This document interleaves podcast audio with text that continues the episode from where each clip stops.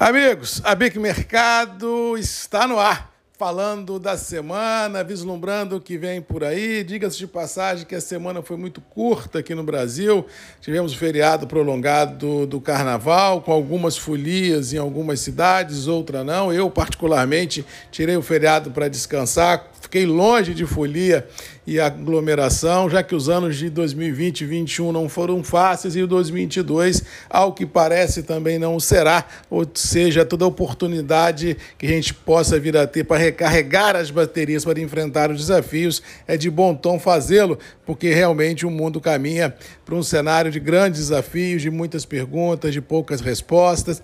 E a semana não foi diferente. Vamos lembrar que nós fomos para o carnaval com aquela sensação iminente de um conflito militar no leste europeu, ganhando força, e aí não teve como segurar. O bicho pegou, realmente a guerra foi deflagrada, os ânimos ficaram exaltados, e como disse em algumas ocasiões, se o estupim fosse aceito, os mercados tombariam, ah, seja do mercado financeiro como do mercado de algumas commodities, em função dessa sensação de aversão ao risco e principalmente a sensação de que ninguém sabe aonde vai acabar essa confusão. Todo mundo sabe como começou, mas ninguém sabe em sã consciência como nem quando acabará e com quais consequências o mundo terá que enfrentar depois desse problema da guerra lá na Ucrânia. Ou seja, os mercados ficaram estressados, o café não passou ileso, tombou junto porque o mercado já começa a vislumbrar o que, que vem por aí né, depois dessa loucura militar. Ou seja, será que, os, que o consumo mundial é, continuará forte dentro de um cenário de, de inflação, de estagflação, de conflito militar? Será que essa guerra transcende a Ucrânia e, a, e entra a Europa dentro? Ou seja, é um cenário de muitas dúvidas e o mercado achou por bem bater nas cotações. Outro fator também que complicou um pouquinho foi a estimativa estimativa maior de safra no Vietnã, do nosso Conilon, ou seja, robusta internacional, ou seja, propiciou também operações eh, de realização de lucros nos terminais. Então, essa conjugação de dólar para baixo, expectativa de aumento de produção no Vietnã e, por tabela, essa ansiedade militar que tomou conta de tudo e todos realmente propiciou a uma curta semana, uma pasmaceira muito grande, os preços patinando e, bem ou mal, assim, todo todo mundo observando. Tá certo que não apareceu grandes vendedores no primeiro momento, mas também não há grandes compradores. O mercado é, literalmente entrou num vácuo muito grande à espera ah, de fatos novos e tudo correr bem. Vamos ver como será a semana que vem. Mas pelo desenrolar da coisa, ah, eu não acredito que esse desenrolar da Ucrânia acabe rápido, muito pelo contrário, eu acho que isso pode caminhar por meses e, bem ou mal, as consequências desses fatos serão bastante complicadas. Outro fato que vale a percepção, que não só na Ucrânia, mas olhando a Rússia, que é, entre aspas, o país agressor, ele realmente sofreu sanções inimagináveis, financeiras e econômicas, dos trades logísticos, comprometendo e muito aí a vida econômica desse país. E lembrando que a Rússia é um grande consumidor de café solúvel, é um grande o leste europeu é um grande consumidor uh, de café solúvel, ou seja, todo mundo olhando para ver se vai receber o que vendeu. E bem ou mal, o mercado parou, porque se não há essa operação do que eles chamam lá fora do SWIFT, né, que é a compensação global, o mercado realmente fica muito complicado e os operadores internos do café também se retraem na compra até que surja um fato novo que dê maior claridade aos fatos. Resumindo, essa conjugação perversa de dólar que fez namorar os cinco conflito militar no leste europeu e bolsas para baixo, os preços internos do café tiveram nessa curta semana um alinhamento de preços no campo negativo, tanto para Conilon quanto para Arábica, e todo mundo olhando volto a frisar, no primeiro embate não houve vendedor, mas ah, não consigo vislumbrar em curto espaço de tempo, salvo um fato novo, nada que faça o mercado outra vez alçar voos a céus mais altos. Eu acho que o mercado vai ficar tentando buscar uma estabilidade dentro dos atuais intervalos mercadológicos, até a safra chegar, até o mercado de clima chegar, até acalmar essa situação na Europa, mas até isso acontecer, que eu acho que não acontece com menos de 40, 50, 60, talvez 70 dias, eu acho que o mercado é o que é e não descarto leves depreciações nas bases de preços caso apareça vendedor e caso haja oportunidade de realizar negócio. Continuo de opinião, pelas verdades das quais eu acredito, de que olhando o mercado interno, olhando a fragilidade produtiva do Brasil nesse ano, eu acho que se houver a oportunidade de colocar café para dentro a níveis interessantes, garantindo o abastecimento e diluindo riscos na ponta compradora, eu acho que seria de muito bom tom. Volto a dizer que a gente pode errar por cinco mais ou por cinco menos, mas errar no momento de compra para pôr café dentro de casa, nesse momento de estresse de abastecimento, é o pior erro que pode acontecer. No mais, vamos ficando por aqui, desejando a todos aí um bom final de semana, uma boa semana à frente, que Deus nos abençoe,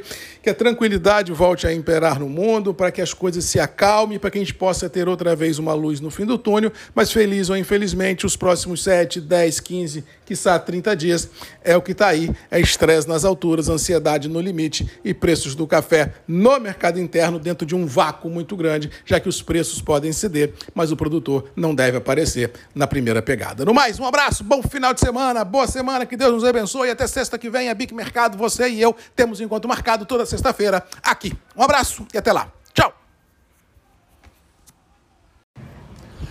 Bom dia, amigos. Quinta-feira, 3 de março, 7 da manhã, estamos de volta depois do feriado aí prolongado do carnaval, onde a voz do café não esteve presente nos seus áudios, mas esteve muito presente nos grupos aí durante o final de semana, passando informações de mercado, informações da guerra. Realmente uma loucura os últimos dias, não deu nem para aproveitar o carnaval, mas também não queria aproveitar, eu queria mesmo é descansar porque realmente 2020, 2021 e ao que parece 2022 deverão ser tempos bem difíceis e toda oportunidade que a gente tiver de dar uma descansada, relaxar a cabeça para enfrentar os desafios, é, tem que o fazer, porque realmente os tempos à frente deverão ser de grandes emoções, de grandes adrenalinas e de grandes volatilidades. Fomos, como diz outro, para a folia na semana passada, com aquela sensação que tudo poderia acontecer.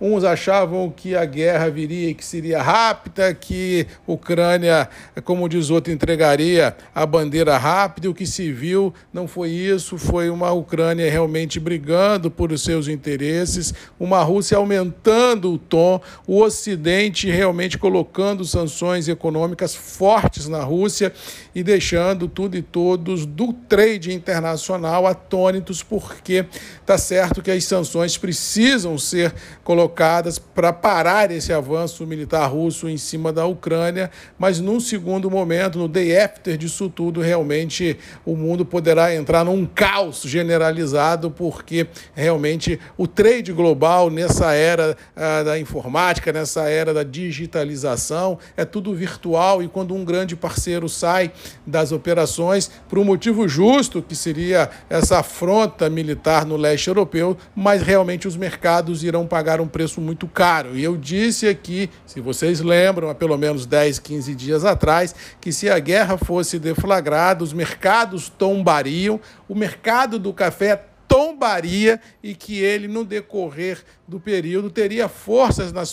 próprias pernas por um quadro fundamental na minha visão, positivo, sólido, que poderia, no médio e longo prazo, estancar um movimento de baixa mais forte e recuperar o terreno perdido. Exatamente o que vem acontecendo, realmente, desde que a guerra ganhou contornos mais fortes, os mercados globais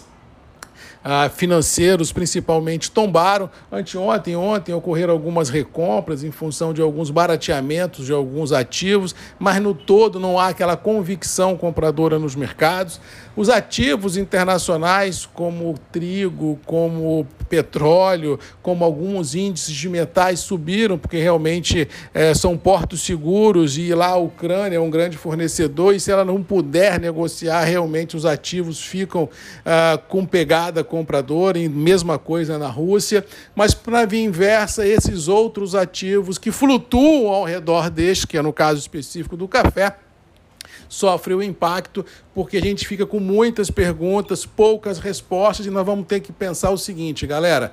O mercado cafeiro, ele não trabalha com variáveis no presente, ele trabalha com variáveis no futuro e que são precificadas no presente. Ou seja, o que o mercado está caindo, o que o mercado está enxergando no longo prazo é a possibilidade ou não desse conflito militar hoje na Ucrânia se alastrar pela Europa. E se isso vier a acontecer, o consumo de café fora de casa cai e isso pode complicar a vida de tudo e todos. No caso específico do negócio de solúvel solúvel. O leste europeu é um grande comprador de solúvel, não só brasileiro, mas globalmente falando. A Rússia é um grande parceiro dos solúveis brasileiros, a Ucrânia também o é. Ou seja, com essa retirada dessas origens do sistema de pagamento SWIFT, né, que eles chamam, que é uma grande compensação global, ninguém sabe o que embarcou se vai receber, se vai continuar embarcando, como é que vai fazer essa logística para o café chegar lá fora, já que não há trânsito nas estradas em alguns países no leste europeu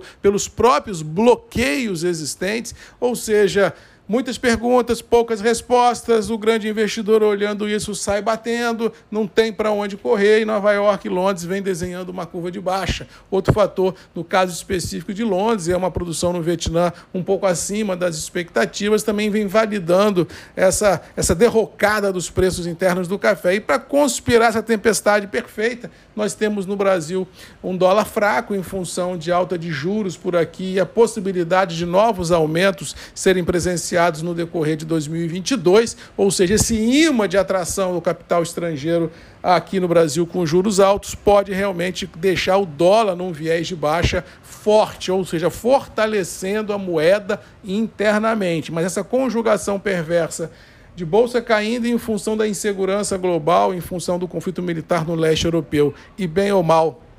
dólar mais fraco, isso inviabiliza a sustentação dos preços do café ah, no mercado interno. E com detalhe, com esse aumento de preços de petróleo lá fora, é público e notório que os fretes irão subir, os custos logísticos globais irão subir, teremos dificuldade de repassar. Acho que o sistema financeiro vai colocar um pedágio gigantesco em algumas operações, ou seja, os custos de adiantamento de contratos de câmbio vão ficar um pouco mais pesados, ou seja, conta vai salgar. E quando a conta salga, não tem para onde correr, os mercados têm que se alinhar a esse novo normal e aí a coisa complica. Mas como no caso específico do café, eu acredito no seu potencial no médio e longo prazo, pelas verdades das quais eu acredito, de safra quem das expectativas e bem ou mal, há uma sensação global que não há tanto estoque sobrando, eu acho que passado esse primeiro momento, que tomara Deus passe rápido, a gente pode ter um certo respiro e as cotações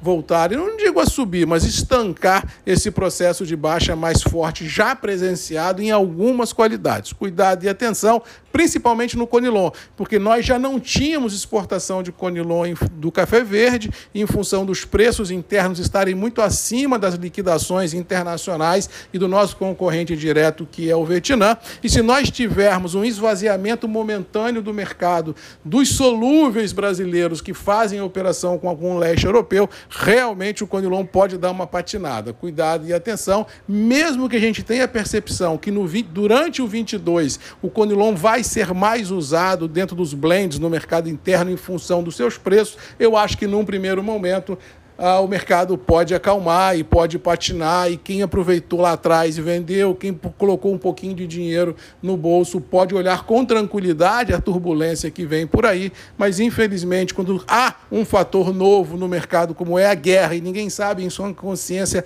desta geração como isso ficará daqui para frente, realmente muito cuidado e muita atenção. Como diz mamãe, cautela e canja de galinha não faz mal a ninguém. Vamos acompanhar full time o mercado, ver para onde vai as coisas, mas com certeza, se você tiver alguma oportunidade de fazer algum negócio com os níveis ainda interessantes, eu acho que é momento de diluir riscos, pôr um pouquinho de dinheiro no bolso e tocar a fita, porque eu acho que nas próximas semanas, quiçá meses, não vislumbro em nenhum momento, salvo um fato novo, nenhum fator que faça com que o mercado interno outra vez galope no sentido positivo, porque nós temos a conjugação perversa de dólar para baixo, temos a conjugação perversa do, dessa sensação de guerra no leste europeu que impacta os mercados e isso pode deixar os preços internos do café, num primeiro momento, pesados e sem pegada compradora. No mais, vamos ficando por aqui, desejando a todos uma boa quinta-feira, desejando a todos